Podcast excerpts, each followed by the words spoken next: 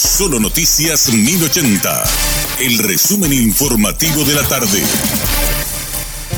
Hola, soy Richard Toñanes y este es el resumen informativo de la tarde. El juez Rolando Duarte dio trámite de oposición este jueves al pedido de sobreseimiento provisional de la Fiscalía para Ramón González Daer en la causa que enfrenta por quebrantamiento del depósito y extorsión. El Ministerio Público tiene 10 días para acusar al empresario luqueño ratificarse en su pedido. El informe a cargo de Aponte. Con el trámite de oposición, la Fiscalía tendrá 10 días para ratificar el sobreseimiento provisional o la acusación. El plazo corre a partir de la recepción del escrito judicial. El magistrado Rolando Duarte explicó que se mantiene el embargo de los 1.110.000 dólares y la prisión preventiva que pesan en contra de Ramón González Daer, quien ya cumple una condena de 15 años de cárcel por usura, lavado y declaración falsa. Durante la audiencia preliminar por el robo de cheques y extorsión, la Fiscalía pidió el sobreseimiento provisional de Ramón González Daer, alegando falta de pruebas para sustentar la acusación. No obstante, afirmó que el trámite permitirá la búsqueda de más pruebas.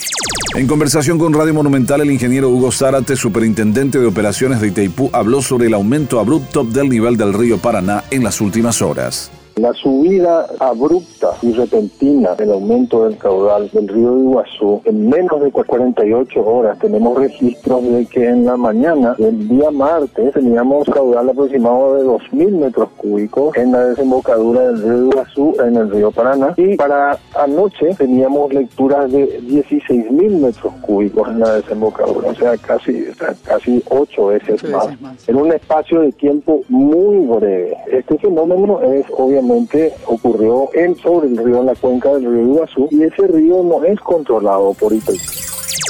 Una jueza ordenó la inmediata libertad de Roque Piguazú González, haciendo lugar al pedido de su defensa que solicitó la revisión de la medida de prisión preventiva. El hombre cumplirá prisión domiciliaria en una vivienda ubicada en la ciudad de Itauguá. La Policía Nacional lo considera un peligroso asaltante.